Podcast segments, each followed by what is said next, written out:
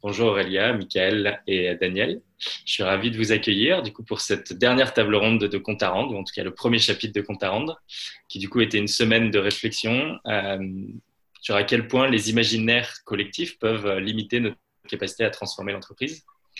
Euh, on, on, sera passé par différents chapitres. Euh, mardi, on était surtout sur la question de quels, sont les narratifs qui existent aujourd'hui euh, et quel décalage on peut, on peut prendre. Hier, on a été un peu plus sur comment euh, transformer l'entreprise, ou en tout cas, on a discuté de différentes manières de transformer l'entreprise et comment ces différentes manières, elles permettent de questionner euh, des, imaginaires. moi, derrière ce que je mets derrière imaginaire, souvent, c'est ce qu'on imagine quand on pense à entreprise de manière assez simple. et ça vient de je crois que moi, ça vient notamment de deux choses qui euh, quand je travaille avec des étudiants et notamment des étudiants entrepreneurs, euh, ils ont du mal à penser des projets en dehors d'un modèle très réduit de ce que peut être l'entreprise. Si je les fais réfléchir à des causes qui les animent, ils vont me dire mais je ne veux pas créer une asso, je veux créer une boîte. Euh, donc il y a une conception assez limitée. Ou quand je vais travailler sur la raison d'être des entreprises, les projets en tant que tels se questionnent sur à quoi ils veulent servir, mais ils ont du mal à se positionner sur à quoi peuvent servir les entreprises. Et du coup, je trouve que ça limite, rien que ça, ça limite aussi euh, euh, leur capacité à potentiellement se réinventer, à, poser une raison d'être qui soit peut-être plus ambitieuse ou plus, plus décalée, euh, etc. et du coup, au moment où on s'est un peu arrêté, là où on va relancer, j'avais à cœur de pouvoir prendre un temps pour discuter de tout ça et de se reposer ces questions-là est-ce qu'il y a des, prendre conscience des, choses à déconstruire et c'est pour ça, on en a parlé très rapidement Daniel, que le manifeste qu'on avait publié lundi l'invitait à oublier. En tout cas, c'était de d'accepter de prendre conscience qu'on avait des croyances et qu'il fallait potentiellement les faire tomber, même si effectivement il ne faudra pas tout oublier. Euh, mais en tout cas, c'était un peu l'invitation de la semaine de se dire oublions un peu nos croyances, rendons-nous compte en tout cas qu'on en a et qu'elles ne sont pas toujours positives. Euh, L'idée, ce n'était pas de construire un nouveau narratif ici, même si moi je crois que j'ai à cœur de pouvoir en construire un ou participer à en construire. Mais en tout cas, ici, c'était plutôt d'ouvrir le champ des possibles, que les gens puissent prendre conscience qu'il y en avait, qu'il y avait des pensées qui pouvaient être limitantes et que si on s'en libérait, il y avait plein de nouvelles entreprises qu'on pouvait imaginer. Euh, donc, hier et avant-hier, on a été beaucoup sur l'entreprise, comment ce qu'on l'a fait évoluer. Et là, on avait à cœur de le ramener, même si on va rester dans le contexte de l'entreprise, de, parler du sujet qui, qui, qui, a été un peu le point de départ, qui est la notion des imaginaires. Et du coup, on a été beaucoup plus sur une journée, une question euh, autour des imaginaires aujourd'hui. Et la table ronde aujourd'hui, le titre, on lui a dit comment est-ce qu'on est influencé par les imaginaires et comment on peut influencer les imaginaires? je suis ravi de vous accueillir euh, aujourd'hui tous les trois. Je vais vous présenter rapidement euh, et je vais vous proposer, juste après la présentation, de, de me dire la, quelle est la perspective que vous apportez euh, ce soir euh, et comme, pourquoi est-ce que c'est la vôtre, pourquoi est-ce qu'elle vous parle? Euh, et j'ai oublié la question d'introduction, donc on va commencer par ça. Avant que je vous présente, si vous deviez vous présenter par le titre d'un conte, lequel choisiriez-vous? Ça peut être un vrai ou un faux, un fictif, un, un conte connu ou pas. Aurélia, tu veux commencer? Euh, je ne suis pas sûre qu'il rentre vraiment dans la catégorie des contes, euh, mais euh, l'Odyssée d'Homère m'a bien inspiré à, plusieurs, à plusieurs titres sur cette vie qui n'est qu'une exploration et une série d'étapes au travers desquelles on doit traverser, apprendre à se dépasser. Ça nous apprend aussi à mieux nous connaître et au final le chemin est tout aussi important, voire plus que le but en tant que tel. Et puis aussi toute cette référence à l'univers euh, euh, marin, euh, la réalité qui se mélange aussi à, l'imaginaire et, au point où j'ai donc appelé mon fils Ulysse. Merci. Daniel? Comme j'étais sec, en fait j'ai envie de répondre la comptabilité, et vraiment en deux mots. parce que ce qui m'intéresse au fond encore plus que les histoires déjà écrites, c'est la capacité d'écrire des histoires. Donc voilà, l'habilité à écrire des contes. Michael? Euh, Oui, c'est un petit peu nul euh, de la part d'Aurélia. Euh, on est quatre minutes de la conversation, on a déjà parlé d'Homère. Je pense qu'on a plié le, champ des possibles de cette discussion. Il y a, on va pouvoir parler de peu de choses qui sera plus intéressantes que ça. Donc voilà, bien évidemment, l'Odyssée, on peut faire rentrer dans la catégorie des contes, si c'est d'ailleurs le conte de tous les contes. Mais comme il ne me reste pas grand-chose, je vais répondre par une, pirouette. Les souhaits ridicules de, Charles Perrault. Merci. Alors, je vais vous présenter de manière un petit peu plus officielle Aurélia, puisque tu es en haut de mon écran. Tu m'as dit que tu étais passionné par les marques et le rôle des marques dans la société. Et du coup, tu as décidé de mettre à profit ta double spécialité en communication et en développement durable euh, dans une entreprise qui s'appelle Pixelis et qui travaille justement sur le positionnement euh, stratégique des marques. Et tu es convaincu qu'elle dispose d'un énorme pouvoir pour modifier les perceptions et porter les changements sur nos modes de consommation, sur nos relations à la société, etc. Est-ce que tu peux nous présenter rapidement un peu ta perspective, la perspective que tu vas apporter aujourd'hui et pourquoi c'est la tienne, pourquoi tu l'as choisie? Il y a deux terrains de jeu euh, que euh, j'aime beaucoup euh, explorer. c'est celui effectivement des marques, puisqu'elles nous entourent. C'est en fait, elles font partie, qu'on le veuille ou non, de notre quotidien. Et donc, partant de ce constat, comment elles peuvent plutôt faire partie de la solution, de l'avenir, du mouvement qu'on essaie de créer pour une société plus harmonieuse. Euh, ce qui n'est pas chose facile, hein, parce que fondamentalement, euh, à quoi sert une marque euh, Je pense que la, question se rapproche aussi beaucoup de à quoi sert une entreprise. Mais bon, voilà, le, constat est là. Donc, c'est un, terrain de jeu que j'adore activer et de manière très corrélaire, la créativité. Une marque, c'est une émotion, c'est une histoire, c'est une expérience. Et tout ça, c'est des choses, de la matière que, que j'adore manipuler avec des designers pour, pour inventer d'autres possibles. c'est voilà, mon terrain de jeu à moi sur les imaginaires. Génial. Merci. Michael, je t'ai découvert euh, par euh, ton titre, sociologue de l'imaginaire. Tout de suite, euh, il m'a capté forcément l'attention parce que je commençais à réfléchir à ces sujets il y a un petit moment. donc, tu, es donc sociologue, donc l'étude de la société par les interactions, l'action et représentation sociale selon Wikipédia, et en particulier sur le champ de l'imaginaire. Tu es cofondateur au cabinet Eranos, qui s'engage à réconcilier l'entreprise et la société. Euh, et tu es aussi enseignant à Sciences Po, euh, en école de management. Tu es directeur éditorial des cahiers européens de l'imaginaire, euh, édition CNRS, et membre du comité scientifique de la fondation Thinker and Doers. Ton travail porte surtout sur les rationalités apparemment irrationnelles, j'aime bien cette manière de le dire, qui structurent la société, les mythes, le rêve, la confiance, l'espoir. Est-ce qu'à nouveau, tu peux nous présenter ta perspective et pourquoi c'est la tienne? Euh, Oui, c'est pas la mienne, je pense que c'est celle d'un champ dans son ensemble qui est celui des sciences humaines. Euh, voilà, mais si, je suis un garçon de quelque chose, là en ce moment, c'est celui de, ces humanités. Euh, qu'est-ce que c'est les humanités? Bah, C'est un ensemble de pratiques qui essayent de s'interroger sur le phénomène humain. Qu'est-ce que c'est que d'être un humain? En particulier le phénomène humain dans son environnement. Qu'est-ce que c'est que d'être un, humain entouré de non-humains et d'autres humains? Donc, comment on habite le monde? Et la question du fond euh, des humanités, c'est qu'est-ce que l'habitabilité du monde? Est-ce qu'il y a des systèmes qui font que les humains, ils sont bien dedans, ils ne sont pas bien dedans, et puis entre eux, ils font des trucs euh, ou autre chose. La société, elle peut être faite de mille manières, sauf que nous, on l'a fait d'une manière. Je ne sais pas si c'est la meilleure, mais en tout cas, elle est là. Il faut l'étudier pour ce qu'elle est.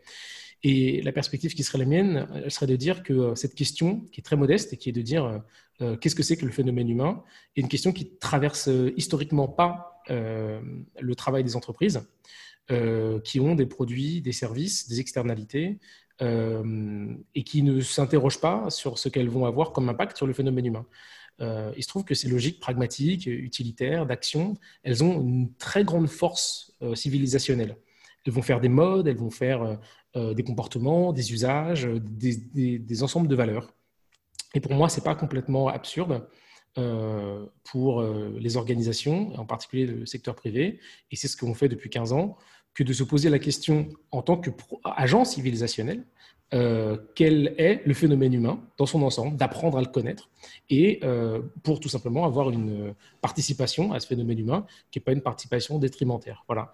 Donc euh, ma position, ce serait celle d'essayer de mettre en relation les logiques du business d'un côté, qui sont des, des, forces de construction de civilisation très fortes, et puis de l'autre côté, les logiques des humanités, qui sont des forces de questionnement, d'interrogation, d'introspection, qui sont aussi très fortes, et essayer de trouver un pont entre les deux. Voilà. Génial, merci beaucoup.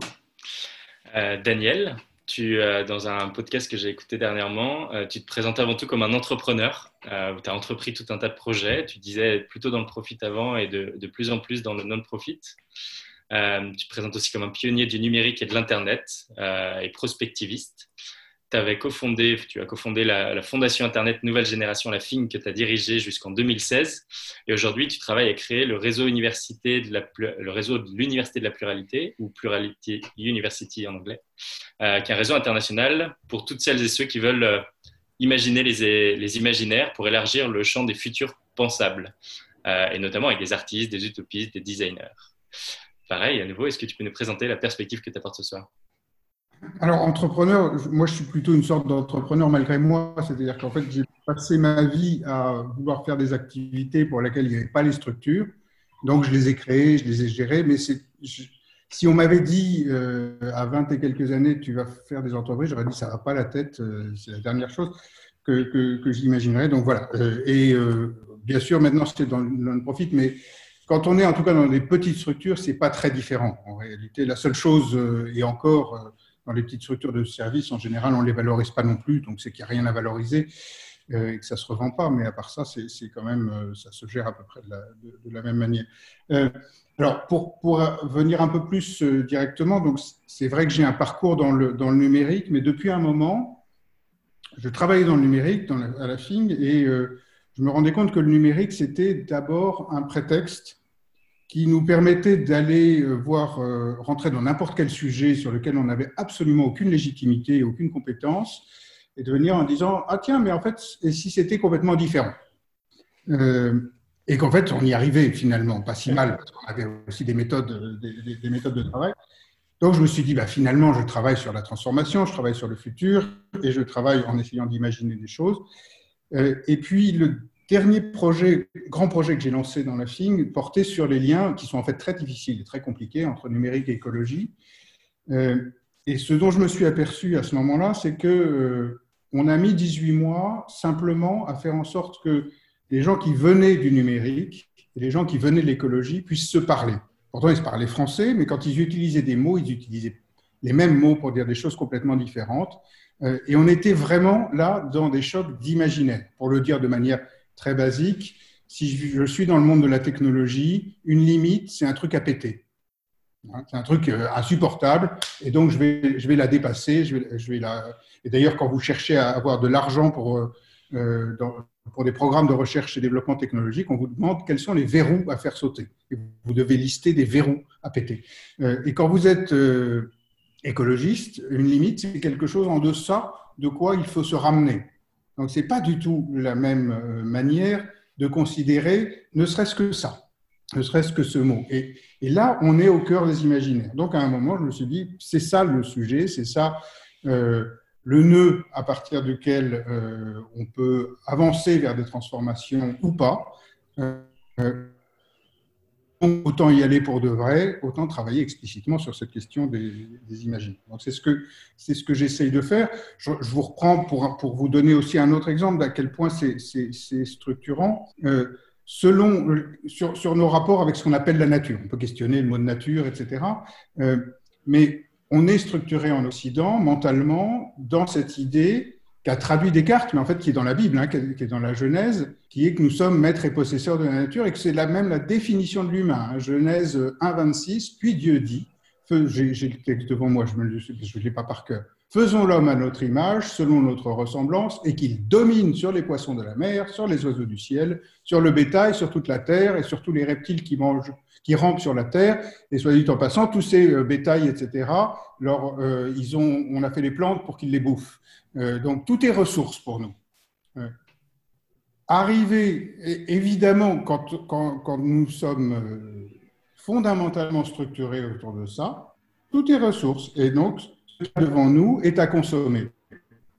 Pour changer ça, vous pouvez le dire dix mille fois, il n'y en a pas assez, ça va pas, ça détruit le monde, etc. C'est notre identité qui est structurée là-dessus. Et donc, c'est par, par, le biais des imaginaires qu'éventuellement, ça peut se changer. Mais c'est difficile, on y reviendra. Ben, justement, la question d'ouverture que j'avais envie de poser, et du coup, euh, comme tu as commencé à répondre, je vais te proposer de continuer, Daniel, c'est euh, pourquoi est-ce qu'on dit qu'on est euh, influencé par nos imaginaires et comment est-ce qu'on peut influencer les imaginaires? On n'est pas influencé par nos imaginaires, on est fabriqué par nos imaginaires dans une large mesure. Peut-être pas d'un point de vue biologique, mais pour le reste, pour le reste oui. Je, viens de vous en donner l'exemple euh, autour de cette, relation avec la nature. Ce n'est pas, euh, pas une influence, c'est le cadre dans lequel toute notre action, euh, en tant qu'individu et en tant qu'organisation, peut se donc, c'est vraiment un, cadre absolument euh, euh, déterminant. Nous ne sommes, euh, nous, animaux humains, mais c'est d'ailleurs probablement vrai de plus d'animaux qu'on ne le croit, mais on n'y reviendra pas. Mais nous sommes évidemment structurés, définis, etc., par notre enveloppe ou notre existence biologique, par le cadre physique dans lequel on est, mais autant par notre imaginaire, qui est en fait le filtre par lequel à peu près tout ce qu'on perçoit prend sens. Hein. Euh, Michael le dira mieux que moi parce que euh, c'est vraiment dans la tradition dans laquelle sociologique et anthropologique dans laquelle il s'inscrit.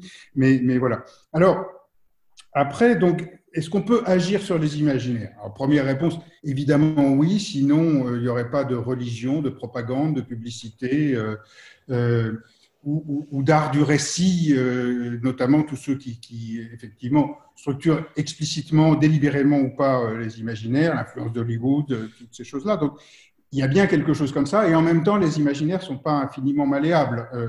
vous faites des propositions imaginaires qui agissent, qui cherchent à agir sur des leviers qui existent ou pas auprès de gens qui eux-mêmes ont, des imaginaires. Donc pour moi le sujet euh, c'est en tout cas pas de venir en disant on va influer sur les imaginaires parce qu'on va venir avec un nouveau récit et donc les gens vont adopter ce récit et ils vont euh, changer de, pratique. Le sujet intéressant, euh, là encore Michael l'a un peu, non c'était toi qui en parlais là tout à l'heure, en creux parce que c'est ce qui m'avait amené à te dire il faut surtout pas tout oublier. le premier sujet c'est de se reconnecter avec son imaginaire c'est-à-dire de se rendre compte qu'en effet, on est des animaux imaginaires, que c'est à l'œuvre, euh, et que euh, à partir de là, on peut éventuellement y travailler, mais on ne peut y travailler qu'en en étant conscient, c'est-à-dire surtout pas en, oubliant. Si on n'a rien, on ne peut pas se libérer de rien.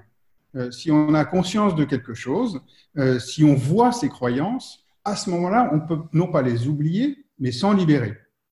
Alors, ça peut être une phrase, euh, quand on dit oubliez-moi, ça veut dire euh, libérez-vous de moi, hein, mais donc euh, pourquoi pas. Mais, c'est le premier point, c'est est-ce que, et, on, le fait de temps en temps, je pense qu'on n'est pas les seuls autour de cette table, une des choses qu'on essaye de faire quand on travaille avec des groupes, c'est de les amener à se rendre compte que la manière même dont ils définissent leur métier, leur boulot, pourquoi ils font ça, pourquoi ils ont décidé de faire ça, pourquoi ça a une utilité sociale, c'est lié à un imaginaire, à ce qui est utile, à ce qui est pertinent. Euh, on a travaillé avec des acteurs de la mobilité, pourquoi c'est bien de bouger? Euh, Qu'est-ce que ça veut dire bouger? Et en fait, à partir de la manière dont ils ont défini ça, euh, soit, mon travail, c'est que, c'est que les gens découvrent quelque chose, c'est que les gens habitent le territoire, ou mon travail, c'est que les flux soient rapides, efficaces et qu'on ne sente pas le temps du transport, ce sont des imaginaires différents qui produisent des actions, euh,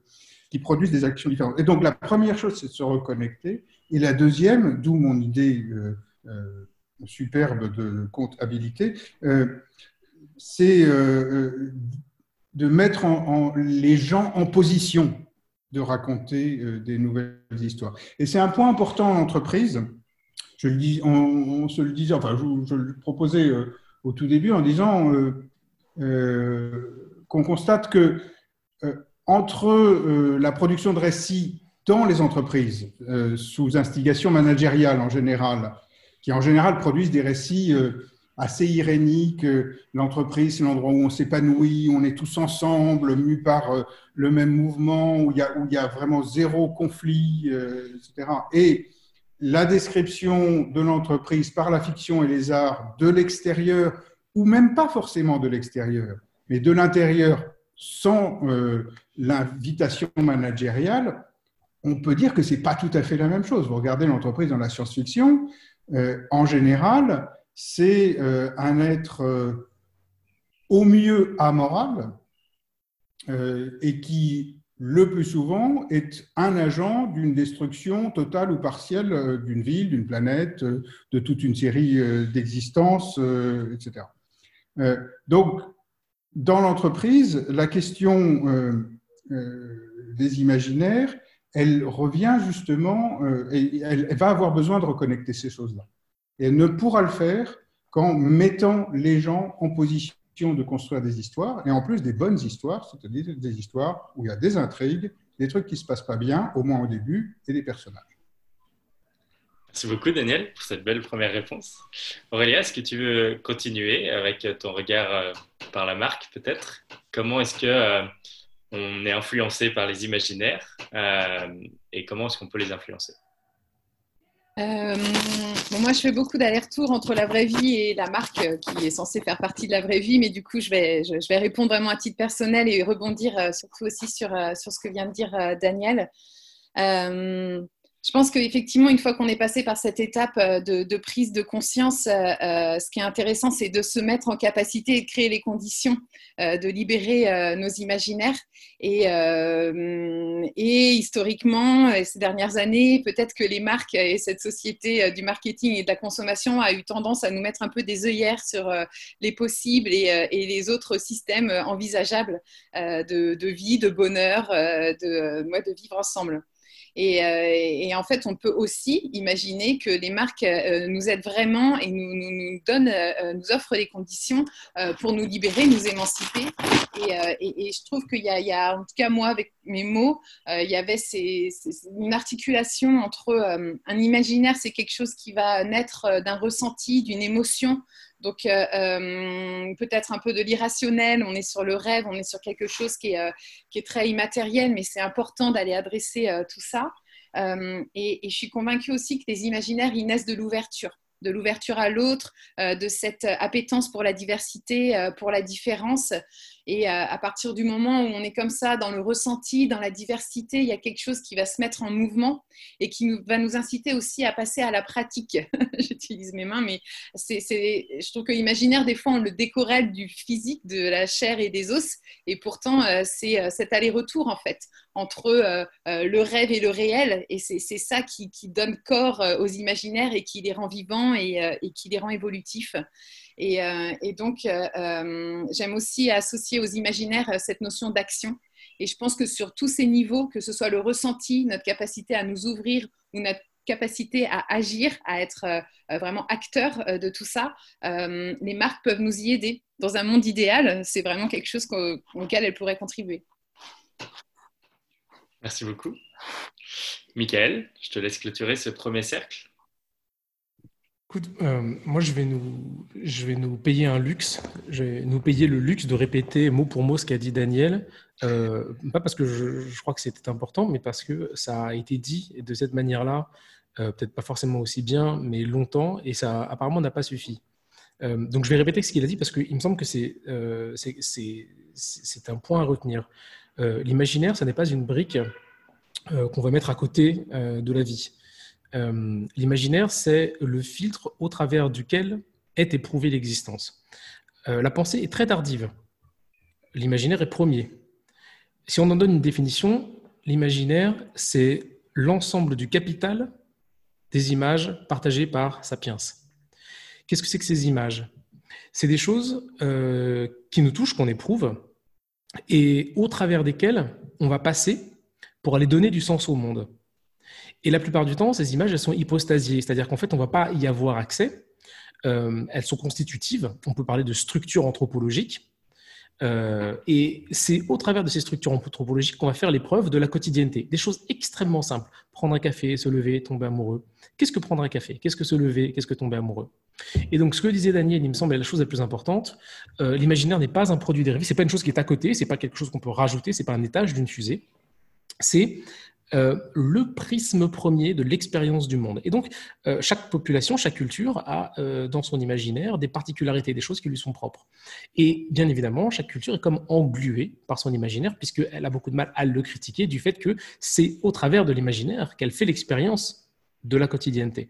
Ça, je, voudrais le dire parce que nous, on est comme prisonniers de notre imaginaire. L'imaginaire qui est le nôtre, c'est celui qui a été structuré très lentement par la sédimentation du temps depuis voilà, le miracle grec jusqu'à la modernité triomphante, on va dire la fin de la Deuxième Guerre mondiale on réalise que les, grands idéaux qui sont ceux de maîtrise, de, contrôle, de domination, de mesure, etc., euh, ne sont pas euh, à même à maintenir l'habitabilité du monde. Et euh, aujourd'hui, on se retourne un peu dessus en disant, tiens, on va le critiquer.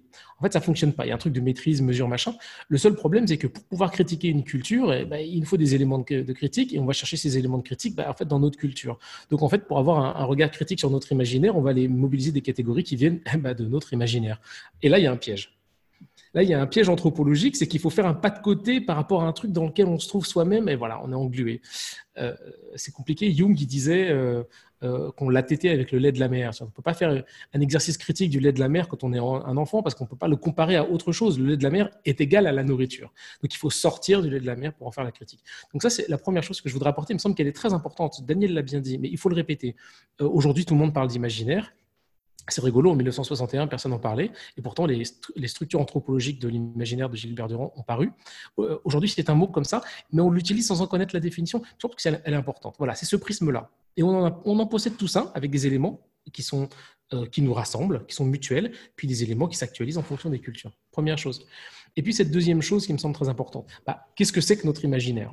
Et puis comment est-ce que, en particulier pour les entreprises, on peut essayer d'avoir une, une dessus D'abord, je voudrais rappeler qu'il faut être très modeste dans notre capacité d'action sur ces grands invariants qui sont structurants et qui courent au travers de l'espèce humaine. On peut bouger quelques lignes, mais pas grand-chose.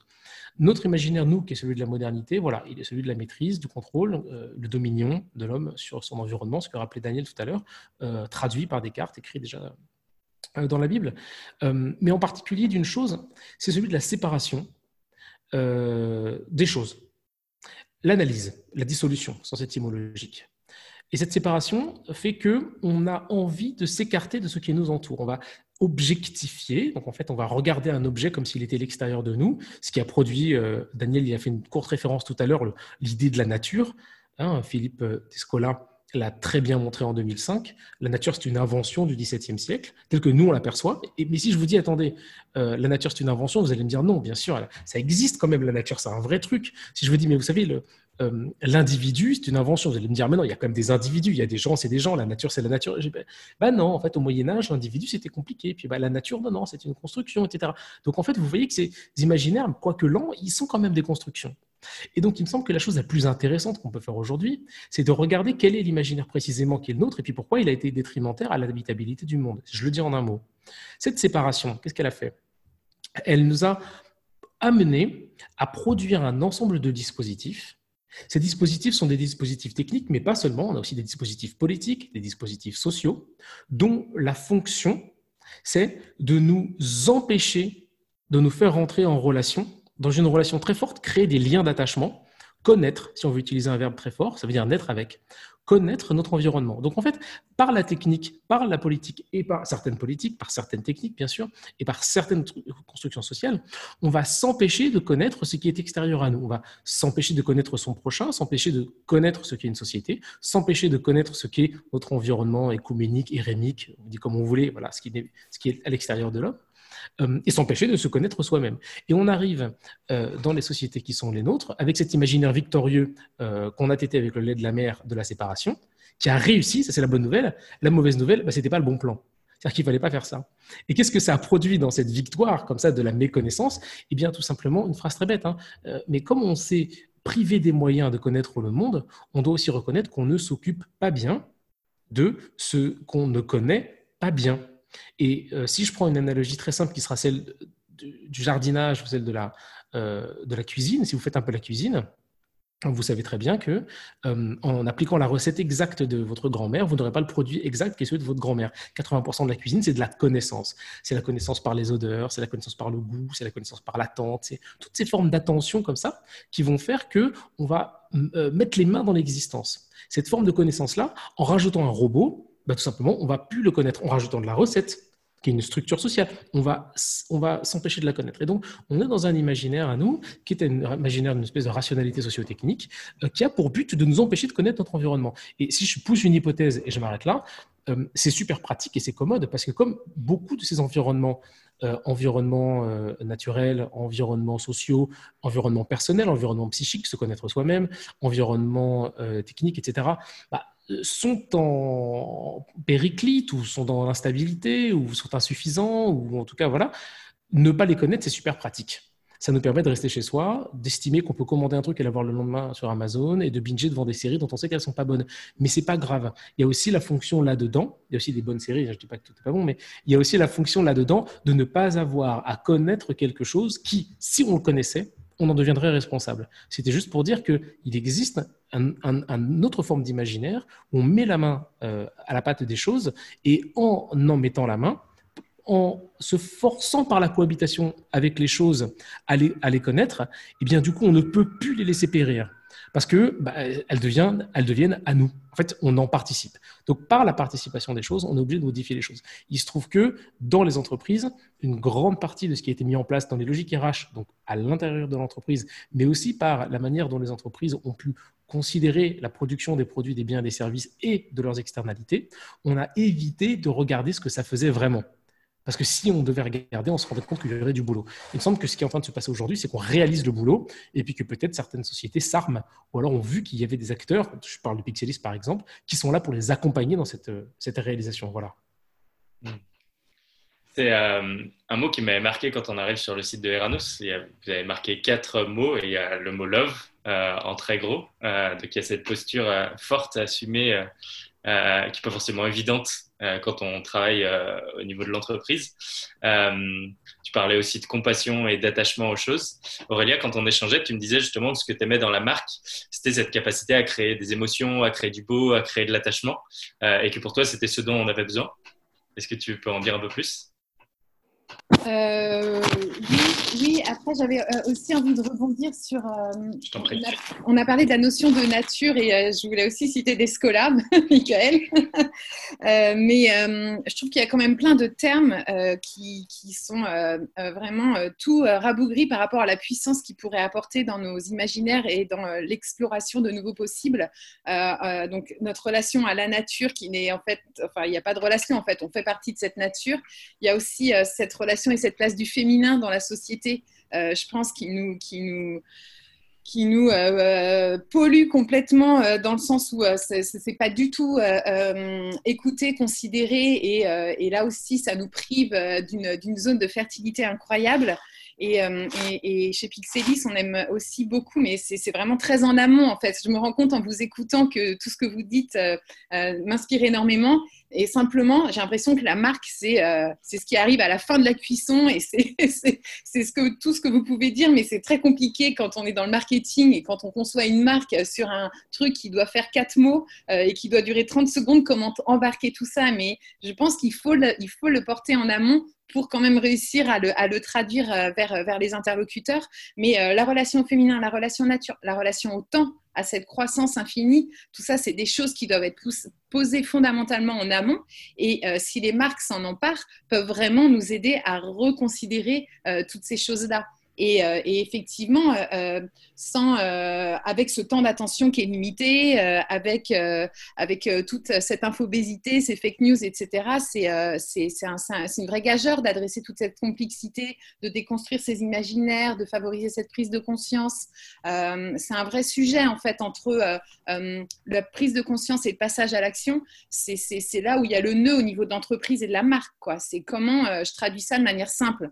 Et c'est peut-être ça la question qui est mal posée, c'est qu'il faut peut-être pas vouloir traduire ça de manière simple. Euh, c'est peut-être cette équation-là de départ qui n'est pas, pas la bonne.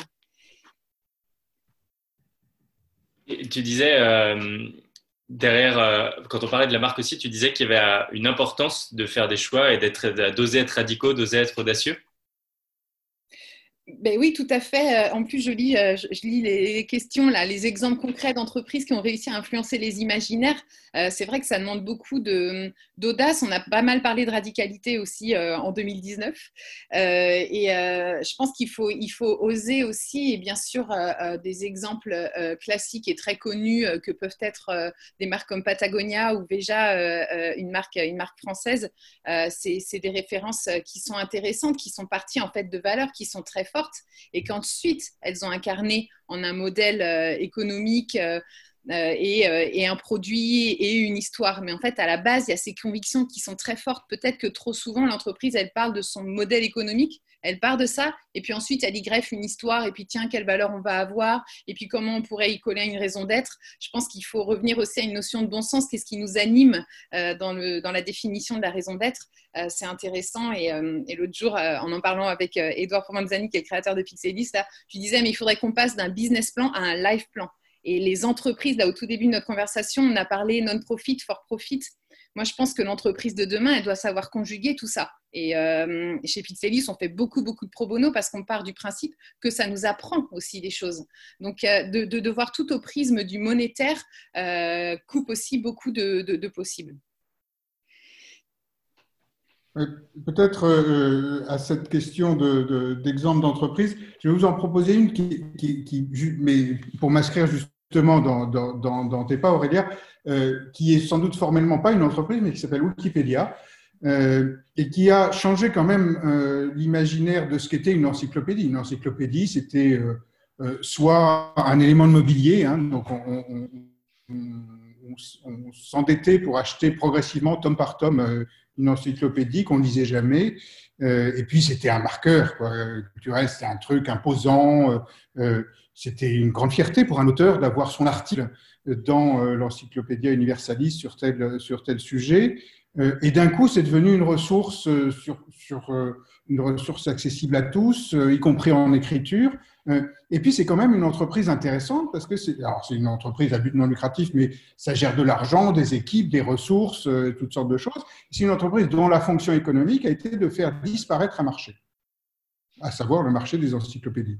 Et, et, pour autant, évidemment, avec probablement, si on analysait euh, l'impact social, voire même l'impact économique, un impact social et économique considérable et nettement plus important que celui euh, du, chiffre d'affaires des anciens éditeurs d'encyclopédies. Donc là, on a redéfini euh, pas mal de choses autour de l'imaginaire, de la connaissance, etc. Peut-être pas que sur du bien d'ailleurs, hein. c'est peut-être un des facteurs de la relativisation de tout, de, la mise en question du vrai, etc., qui sont quand même des choses assez fondatrices, compliquées mais fondatrices. Mais voilà, là, vous avez un exemple. Ce qu'il y a dans cet exemple, euh, du coup, peut-être, c'est deux choses euh, importantes. La première, c'est que une entreprise euh, peut pas juste, euh, et, en fait, je pense que tu, tu, tu l'as dit aussi, peut pas juste dire je vais travailler sur les imaginaires, je vais revoir les imaginaires, sans faire des choix, des vrais choix elle-même.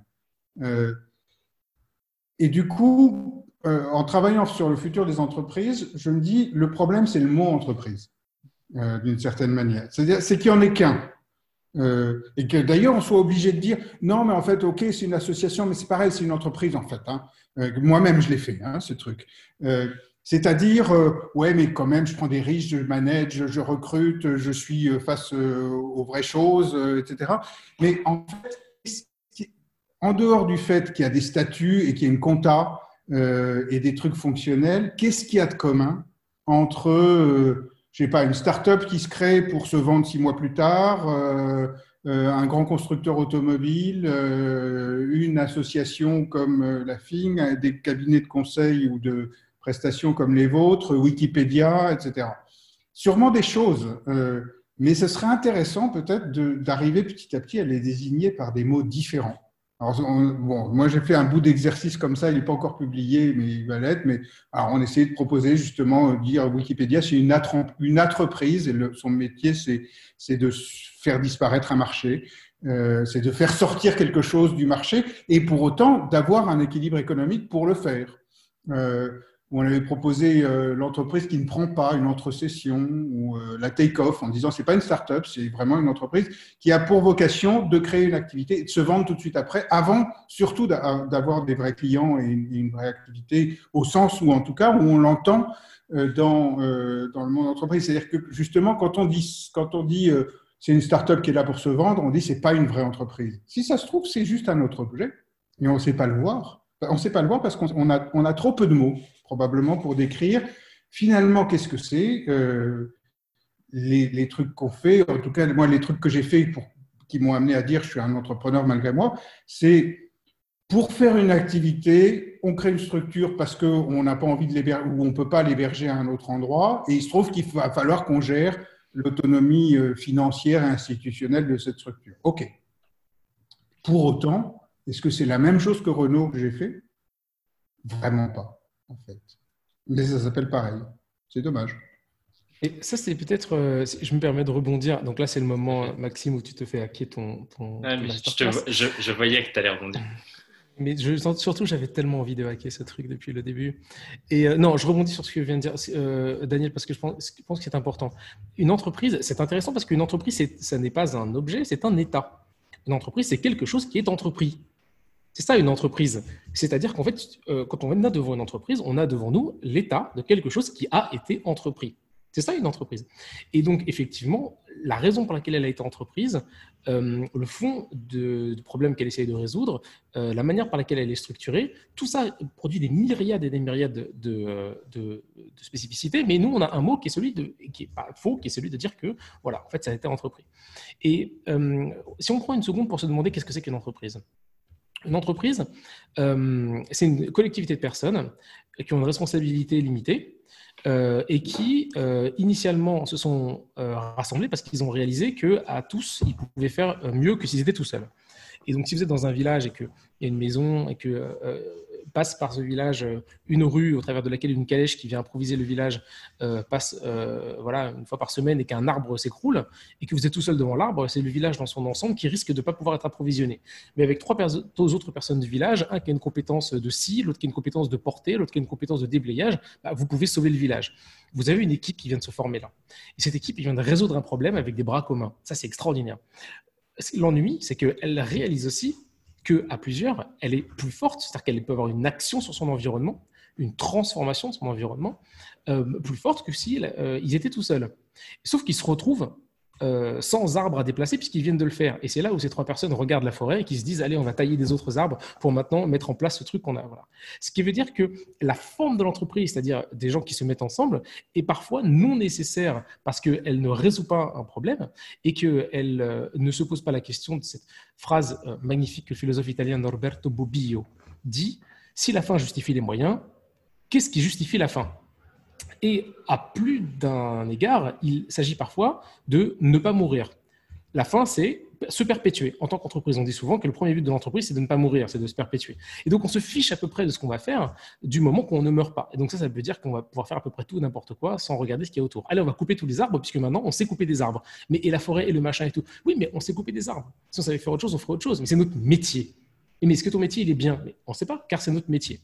Et donc, là, vous avez une, vision très rigolote de ce que c'est que l'entreprise, c'est euh, une machine qui est lancée avec une culture à l'intérieur d'elle-même. En fait, dans le fond, c'est ça. Ce qui me permet de rebondir sur une question qui nous a été posée tout à l'heure sur le rapport entre la raison d'être et, euh, l'imaginaire. Cette, cette, entreprise, cette force qui est lancée, à un moment donné, a fait pendant 50 ans, que sais-je, des voitures, une industrie euh, du fer, du maquillage, des objets de luxe. Elle ne peut pas vraiment changer parce que c'est ce qu'elle sait faire, c'est son métier. Et donc, du coup, flûte, flûte, flûte, est-ce que je, à quoi je sers? Qui suis-je? C'est la raison d'être. Donc la raison d'être, c'est euh, la tarte à la crème euh, euh, de 2019. tout, et tout, il faut absolument avoir une raison d'être. Si on n'a pas de raison d'être, ben, du coup, on n'est pas. Alors en fait, on a peur de disparaître, donc on a une raison d'être. Donc on va donner à la direction de la communication le dossier raison d'être. C'est assez étrange quand même, la direction de la communication. Mais disons, on fait ça. Et puis on va missionner des agences qui vont nous dire un truc sur un axe qui est très simple. Cet axe, hein, c'est nouvel humanisme. Euh, donc remettre l'homme au cœur de je sais pas trop quoi. Choisissez-vous le dernier mot et vous avez la raison d'être de 50% euh, de, des gens du marché. Ou de l'autre côté, la technologie au service d'eux. Sublime technologique, la fascination pour la tech. Et puis les plus forts sont ceux qui sont remettre l'homme au service de la technologie au centre d'eux. Alors là, ils font un combo et c'est merveilleux c'est génial. Vous tapez cette raison d'être et que vous soyez un grand groupe ou qui que ce soit, vous avez le même que celui d'à côté. Mais enfin, on existe parce que nous, notre vraie mission, c'est de remettre l'homme au service de machin, etc., remettre au centre au problème. De... Donc, euh, il y a deux, on peut très bien avoir une raison d'être et que ce soit une mauvaise raison d'être. C'est tout à fait possible. Avoir une raison d'être n'est pas un but en soi. Si je vous donne par exemple la raison d'être de la CAMIF euh, qu'a posée euh, Emery Jacquia, je suis incapable de me souvenir de cette raison d'être. Elle fait sa, phrase, elle fait lui tout seul la, la, connaît. Je pense que personne dans son, entreprise ne la connaît. Elle fait huit lignes. Pourquoi elle fait huit lignes? Parce qu'en fait, c'est les gens qui l'ont construite, ils se sont appropriés, et c'est la culture construite sur la base de la raison d'être qui est la raison d'être, et pas le petit bout de papier qui dit nous on fait ça. Donc en fait, euh, cette raison d'être, elle n'est pas là pour embarquer l'imaginaire de l'entreprise. Elle est là pour rappeler que l'entreprise, c'est une membrane entre un groupement interne qui sait faire des choses et le monde dans lequel elle doit servir à quoi que ce soit. Ce qui veut dire que, et il me semble, je pense que Aurélie et Daniel seront d'accord sur ce constat qu'on est en train de faire, c'est que nous vivons euh, une inversion des prérogatives de l'entreprise qui imaginait que sa production de biens, euh, de services, euh, dans la communauté des, humains, avait des externalités qu'il fallait compenser, parce que bah, voilà, on produit, donc il faut, on extrait, donc il faut remettre, et que ça allait bien tenir. Aujourd'hui, on voit des entreprises qui viennent frapper à notre porte. Nous, c'est notre métier de les accompagner dans ce sujet-là. On a la chance d'avoir des, questions absolument merveilleuses. Et cette inversion, elle est de dire, nous devons être euh, ceux qui participent à l'habitabilité du monde. Et pour faire ça, nous allons utiliser nos métiers, c'est-à-dire une production de biens, de services, etc. Un grand acteur euh, du monde du champagne nous a posé cette question merveilleuse. Notre mission est de réenchanter le monde par la nature. Soyons honnêtes, pour la nature, on ne fait pas grand-chose. Dites-nous quoi faire. C'est magnifique ça. Un grand acteur du, vêtement nous dit, euh, du luxe, nous dit, euh, voilà, nous on fait des vêtements, dites-nous ce que notre fonction sociale au-delà que de faire du vêtement. C'est magnifique comme question, ça. Et donc, en fait, il y a un niveau de maturité quand même euh, qui, arrive là-dedans. Et c'est juste pour rebondir sur ce que disait, j'en finirai là, Aurélia tout à l'heure.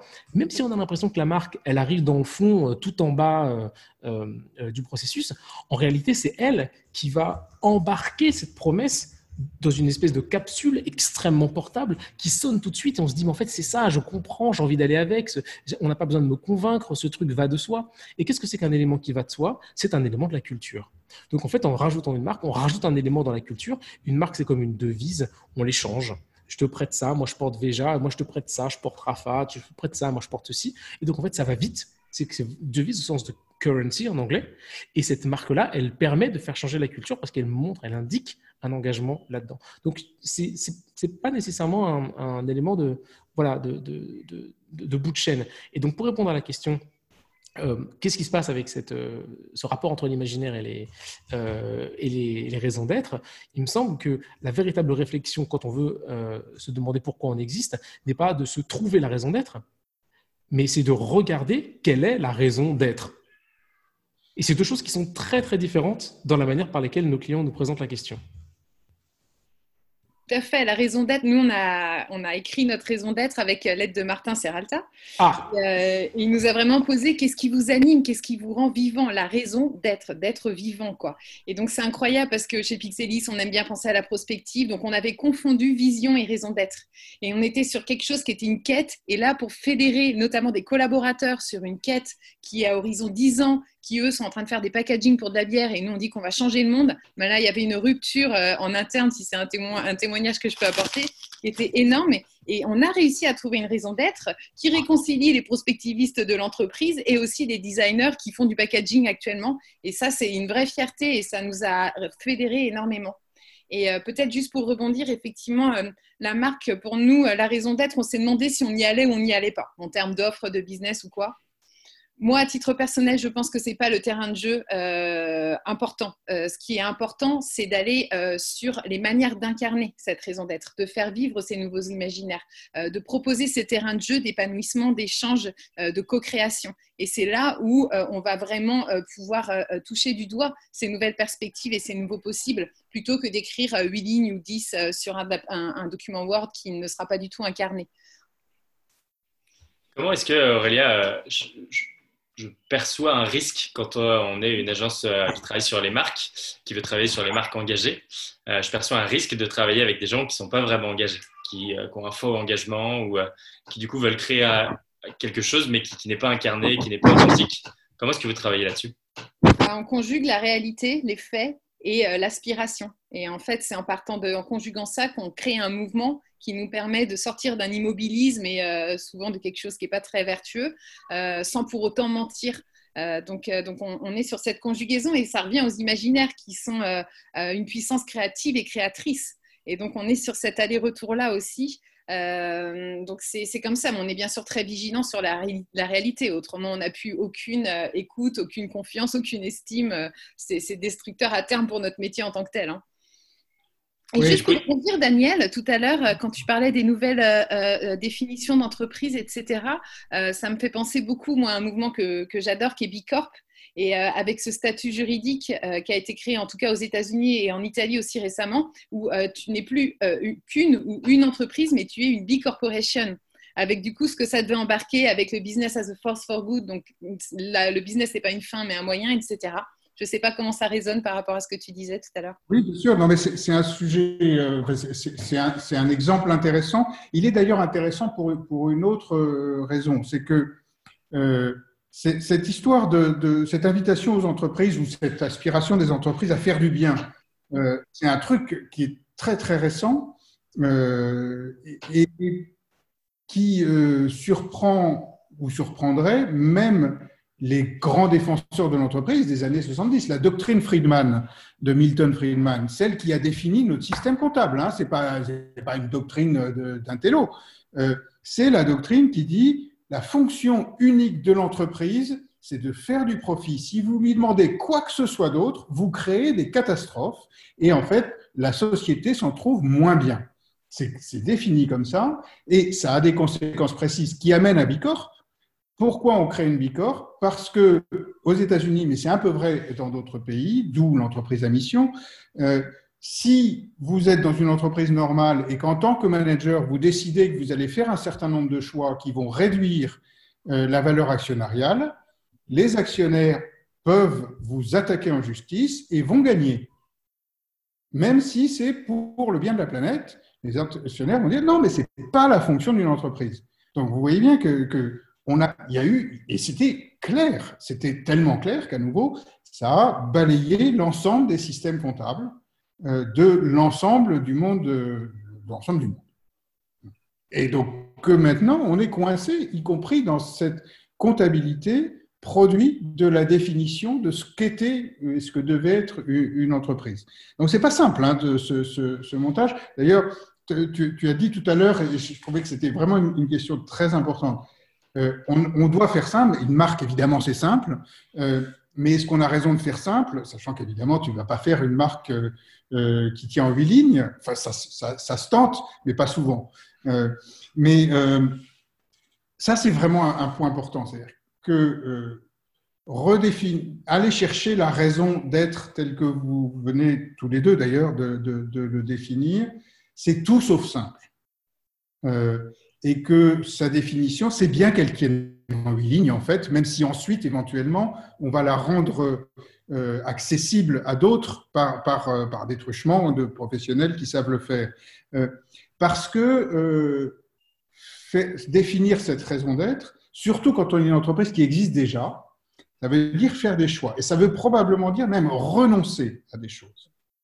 Il y a actuellement un travail assez passionnant d'un groupe qui s'appelle Origins Media Lab, Alexandre Monin, Diego Landiver, qui essaie de travailler sur euh, ce qu'ils appellent le désinvestissement, la déstauration. Comment est-ce que des acteurs qui sont des acteurs économiques, d'une manière ou d'une autre, travaillent sur la fonction de faire disparaître un certain nombre d'activités nuisibles?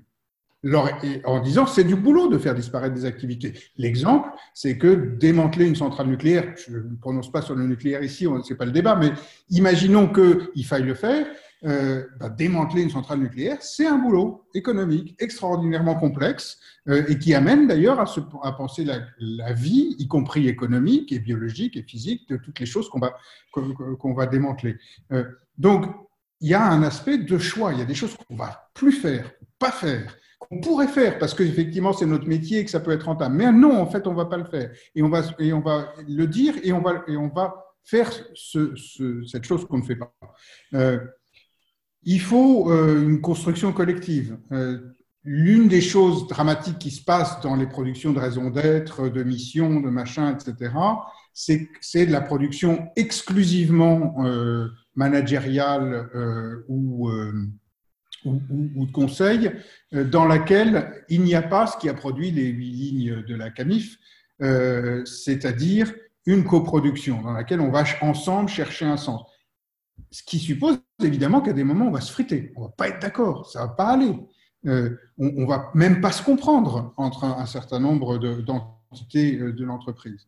mais c'est par ce chemin difficile qu'on peut être capable de produire quelque chose. Sinon, ça a un autre nom qui existe, euh, qui s'appelle le storytelling, qui est je sais ce que je veux faire passer comme message, je sais quel effet je veux essayer de produire, je vais, avec un certain nombre de techniques narratives, essayer de produire cet effet chez l'ensemble de, mes interlocuteurs, lesquels aujourd'hui sont bien euh, armés pour euh, décortiquer cette forme euh, de storytelling et en repérer une authenticité.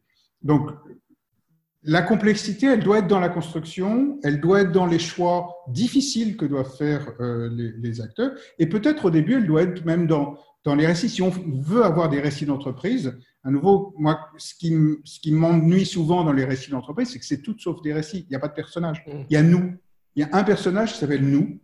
Euh, et euh, qui n'a pas d'affect, qui discute avec personne, il n'y a, a, que lui. Euh, comme si c'était comme ça une entreprise, comme si c'était pas sans arrêt, euh, pas forcément que des conflits, mais des interactions, des trucs. Et c'est comme ça que, ça se définit. Une mauvaise histoire, c'est une histoire où il n'y a, pas de, rebondissement, où il n'y a, rien qui se passe mal, où il n'y a pas de personnages qui ont une vie, où il n'y a pas de monde autour. Et ça, ça produit non pas des récits, euh, mais des discours. Euh, et des discours qu'aujourd'hui on est capable de décortiquer. Donc c'est là où petit à petit l'imaginaire, si on va jusqu'au bout de ce que c'est comme coproduction, peut vraiment euh, servir la cause de ce qu'on appelle encore provisoirement entreprise. Merci beaucoup. Je vois le temps filer. je voulais essayer d'avoir une petite question où on revienne un peu sur l'individu, nous tous, tout le monde, euh, qu'est-ce qu'on peut faire pour s'emparer un peu de ces sujets? Euh, Michael, je sais qu'il y a une notion que tu abordes beaucoup qui est l'habitat. Euh, pour un individu, ça, voudrait dire quoi habiter une entreprise, par exemple? Alors ça, c'est une très bonne question que, que, Martin Heidegger a, posée au début des années 50. Et euh, je vais essayer de la, de la, résumer de manière très simple. il y a une confusion qui s'est produite entre habiter et se loger. Euh, on a considéré que euh, le déplacement, euh, le jeu, la récréation, le logement, la maison dans laquelle on vit, et puis le travail étaient des fonctions de la ville. Je, parle bien évidemment de la charte d'Athènes, de la construction du Corbusier des années 30. Et un philosophe allemand, qui est un grand philosophe de la technique, qui s'appelle Martin Heidegger, a considéré que c'était faux, qu'il n'y avait qu'une seule fonction, qui était celle d'habiter je vais prendre un exemple très concret, mais euh, quand, vous montez sur votre vélo, il y a un sourire en fait. Je sais pas pourquoi. Vous souriez, il y a un truc, il y a le vent sur votre visage. C'est pile la, bonne, vitesse humaine. En fait, on fait part de la route sans être trop détaché. Il y a un truc. Bon, bah là, on habite le déplacement. C'est pas la ligne 4 euh, à 8h30 du matin. Euh, vous avez exactement la même euh, situation avec le fait de regarder les mauvaises séries euh, versus un grand film, ou alors un mauvais film et les grandes séries. Ça, c'est l'entertainment. L'entertainment, c'est pas la récréation. Dans la récréation, il y a un truc de création. même chose pour le travail. Un travail abrutissant, c'est le bullshit job de David Graeber. Il y a des travaux dans lesquels on vit, dans lesquels on se réalise. Il y a une œuvre l'opère et non pas euh, le tripalium. Tripalium qui est la croix. Un travail, c'est la croix qu'on porte. Pour l'habiter, c'est la même chose. Donc en fait, ce que dit Heidegger, c'est qu'il n'y a qu'une fonction, c'est habiter.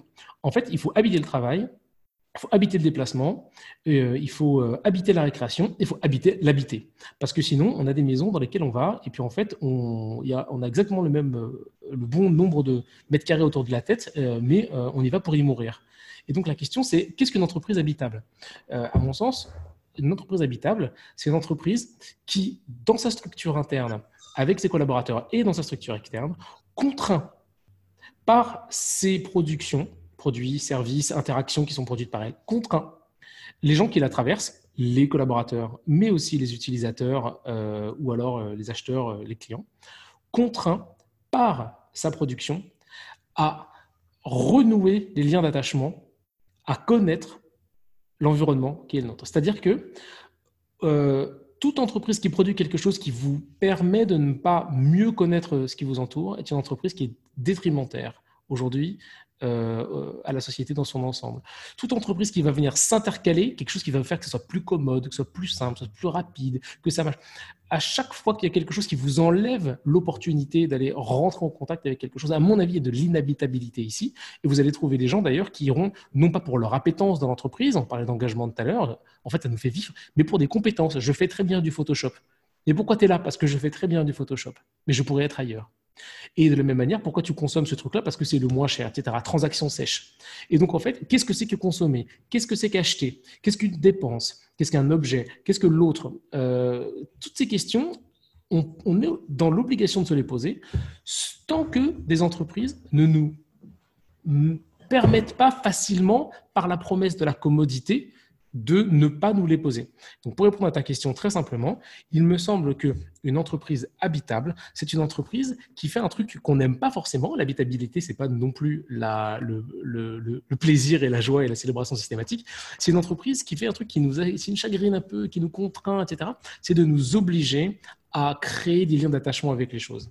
Et je pense qu'on sort d'une entreprise qu'on a habitée, euh, non pas euh, euh, lié à l'entreprise qui est dégagée, c'est-à-dire on l'aime bien parce qu'il y a des gens sympas, il y a des potes, on boit des coups, la machine à café, mais au contraire parce qu'on a été obligé de s'y confronter à des trucs que autrement on aurait laissé. Parce que quand on est obligé de connaître quelque chose, on ne peut pas mal le faire. ça pour moi c'est une entreprise qui est habitable et il me semble que les questions qui nous arrivent, ce que dit Daniel, ça s'est passé très vite, hein, la loi Pacte, mars 2019, euh, la ruée vers les, les, les, raisons d'être, tout le changement de panorama qu'on voit aujourd'hui, témoignent du fait que les entreprises veulent être habitables et qu'elles ont, compris leur intérêt. Il faut quand même se souvenir qu'il y avait des gens qui se suicidaient il y a encore des gens qui se suicident dans les entreprises. Et je ne parle pas des structures en Inde qui font ceci, cela. Je parle de, de, la France, de plateaux qui sont construits euh, il y a moins de 10 ans euh, dans proximité des villes avec euh, les meilleurs ordinateurs, les meilleures chaises design les meilleurs trucs confort, les meilleurs bureaux, les meilleures connexions Internet, les meilleures cafétérias, les meilleurs plans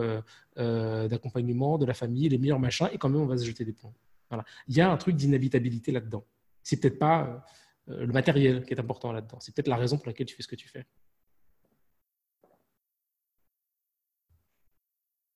Je vais remettre mon micro. Euh, je vais vous demander des réponses un peu courtes, euh, Aurélia et, Daniel, là-dessus, euh, puisque je vois vraiment le temps filer, mais en même temps, j'ai envie de vous avoir. Aurélia, tu parlais de la, de la, marque et que la marque, en fait, elle se transpose dans les, arcs, dans les actes. Et du coup, en tant qu'individu dans une entreprise où on n'a pas forcément d'influence directe sur la marque, mais en tout cas, on peut incarner, qu'est-ce que tu conseillerais aux, individus, qui qu'ils soient, pour, pour essayer de faire bouger un peu leur marque ou l'imaginaire. Ouais, c'est parfait parce que même sans la question, c'est ce que je voulais dire euh, en mot de conclusion pour moi, mais c'est euh, pour moi c'est une, une, philosophie de vie, c'est d'être acteur. Euh, la marque, sans les personnes qui la font vivre, que ce soit les collaborateurs, les consommateurs, les fournisseurs, elle n'existe pas en fait. Donc arrêtons aussi de croire qu'on subit beaucoup de choses il y a des choses qui nous conditionnent. On, a, a parlé des imaginaires en introduction, mais, euh, euh, on, peut aussi être acteur de ces imaginaires et on peut être aussi acteur de la marque. Et c'est, euh, je, pense que c'est important d'être conscient de ce pouvoir parce qu'autrement, bah, la vie c'est trop triste que juste de regarder le train passer et de se dire que j'aime pas sa couleur ou sa vitesse ou son bruit. Il faut monter dans ce train et, se donner les moyens et surtout en se connectant aux autres aussi, de faire en sorte de, changer un peu le cours des choses, le cours de cette marque. Corporate hacker. Enfin, c'est des, je crois qu'on n'avait pas encore trop parlé anglais. Bah voilà, c'est fait. Euh, mais, euh, mais c'est aussi un terme qui est très important, quoi. C'est que ce soit en tant que consommateur ou en tant que collaborateur, à nous de nous emparer euh, du fil de la vie, quoi. Merci. Et Daniel, l'angle que je voulais te proposer, c'est tu parles d'augmenter les potentialités d'agir sur le futur. Comment est-ce que individuellement on peut augmenter sa capacité, sa potentialité à agir sur le futur? Hmm. bah, euh, en tout cas, ce, sur quoi nous, on travaille, euh, c'est dire, euh, ça commence par la capacité à, penser que le futur pourrait être différent et éventuellement à se le raconter d'une manière différente, même si c'est d'une manière aussi différente de celle du voisin. donc, commencer par se reconnecter à son imaginaire, à nouveau, pourquoi je fais ça, quel est le sens que ça a? Ou que ça n'a pas? euh, pour moi, pourquoi j'ai pris telle direction, euh, mon métier euh, correspond à quoi, pour peu qu'on puisse raisonner métier et d'autres choses. se reconnecter peut-être, nous on, fait souvent des ateliers, on, accompagne peu d'entreprises, mais on expérimente des choses avec des entreprises. on fait souvent des ateliers dans lesquels on va inviter les gens à venir avec un morceau de fiction qui leur parle pour une raison qui leur est propre du futur de leur boîte. Et on nous dit non, non, mais en fait, ils vont pas le faire parce qu'ils sont trop bas dans la hiérarchie ou parce qu'ils sont trop hauts dans la hiérarchie ou parce que ceci, etc. Ils le font tous. et ça crée des, des conversations absolument passionnantes. Parce que d'un coup, on commence à se dire, tiens, c'est possible d'imaginer que des choses, même dans ma boîte, soient différentes demain. Et c'est pas forcément joyeux. Parfois, ils produisent des récits carrément grinçants, mais c'est quand même des récits dans lesquels, ensemble, dans leurs différences, ils, se projettent et ils projettent des choses de leur, entreprise. Et après, on peut travailler sur le grinçant. Euh, mais donc, euh, ça veut dire se reconnecter, ça veut dire euh, se connecter à des imaginaires extérieurs, arriver à les produire et surtout ne pas chercher tout de suite à ce que ce soit positif, à ce qu'on soit tous d'accord, etc., etc. À partir de là, on peut commencer à faire bouger des choses, à mon sens. Merci beaucoup. On a une question de clôture. Euh, je vais vous proposer de répondre en une seule phrase. Euh, vous allez pouvoir faire dans l'ordre que vous voulez, comme ça vous pouvez saisir quand vous êtes prêt. Euh, si vous retrouviez votre naïveté d'enfant, à quoi est-ce que vous voudriez qu'une entreprise serve? Si vous retrouvez votre naïveté d'enfant, à quoi voudriez-vous qu'une entreprise serve? Soyons naïfs jusqu'au bout, hein, la paix dans le monde. Merci. Moi, je suis encore plus naïf, je dirais à rien, le luxe absolu, tu sais. Ou à rien, ou à parler italien. C'est exactement la même chose, parler italien étant un luxe absolu, puisque personne dans le monde parle italien, même en Italie, on ne parle pas italien. Et, euh, mais c'est l'idée du luxe total, quoi. Un truc qui ne sert à rien, qui, qui s'épuise dans sa propre existence. Ça serait une bande de potes qui ferait des trucs, ça serait extraordinaire et on n'aurait pas besoin qu'ils changent le monde parce que ça voudrait dire que par ailleurs il y a une, euh, un, ordre harmonieux établi. Du coup, on ferait des entreprises qui serviraient à rien. Ce serait très beau, ça. Euh, moi, je, je, reprendrai. Bruno Latour a publié un papier assez passionnant pendant le confinement autour de la question qu'est-ce qu'il ne faudrait pas redémarrer Mm. Euh, et, euh, et, je, je, reviens sur le boulot d'Horizons Media Lab, Alexandre Monin. C'est-à-dire, en fait, moi, je voudrais qu'une entreprise euh, soit une entité économique dont la fonction est d'arrêter ou même de, de, de, retourner les choses qui nuisent aujourd'hui, qui sont produites en général par des entreprises. Excellent. Et si vous avez une question que vous voulez proposer à ceux qui nous écoutent, euh, donc la question avec laquelle ils peuvent rester à la suite de cette conférence, qu'est-ce qui reste à répondre? Quelle question vous avec laquelle vous voulez qu'ils partent?